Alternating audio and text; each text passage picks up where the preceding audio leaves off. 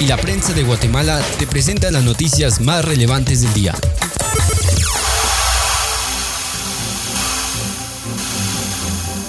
Capturan a 12 policías mexicanos por masacre de 19 personas. 12 policías del Estado mexicano de Tamaulipas fueron capturados por presuntamente participar en la masacre de 19 personas que fueron calcinadas, entre ellas dos guatemaltecos, en una zona fronteriza con Estados Unidos, informó la fiscalía. En el sitio de la masacre se encontraron indicios de que probablemente participaron al menos dos elementos de la policía estatal, dijo en rueda de prensa el fiscal de Tamaulipas, Irving Barrios. El pasado 23 de enero, la Fiscalía de Tamaulipas, frontera con Texas, informó que dentro de un vehículo incendiado se hallaron los restos calcinados de 19 personas que se presume que en su mayoría sean migrantes de Guatemala que buscaban llegar a Estados Unidos.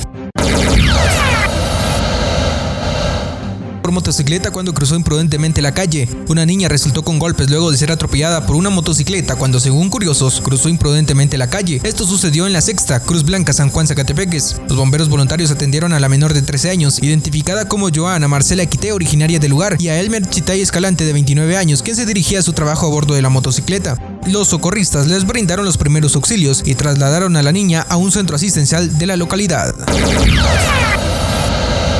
Interpol emite alerta roja para José Luis Benito, ex ministro de Comunicaciones. La Interpol activó la alerta roja de búsqueda internacional en contra del ex ministro de Comunicaciones, José Luis Benito. La notificación se realizó a solicitud de la Fiscalía Especial contra la Impunidad FESI. El exfuncionario del gabinete Jimmy Morales tiene orden de captura en Guatemala por su relación con los 122.8 millones localizados en una casa en la antigua Guatemala, Zacatepeques. El efectivo se encontraba oculto en 22 maletas y en una de estas tenía la identificación de uno de los viajes de Benito. Además, la residencia fue alquilada por él según las investigaciones preliminares. El funcionario tiene orden de captura por el delito de lavado de dinero. En el país también se declaró su rebeldía para presentarse en el proceso penal y los 122.8 millones ya fueron extinguidos y manera formal pasaron a ser propiedad del Estado de Guatemala.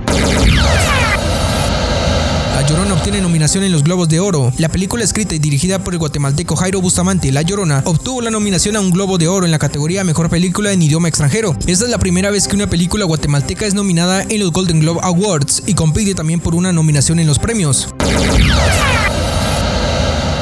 Reportó para Radio Circuito San Juan y la prensa de Guatemala, Abner Lucero.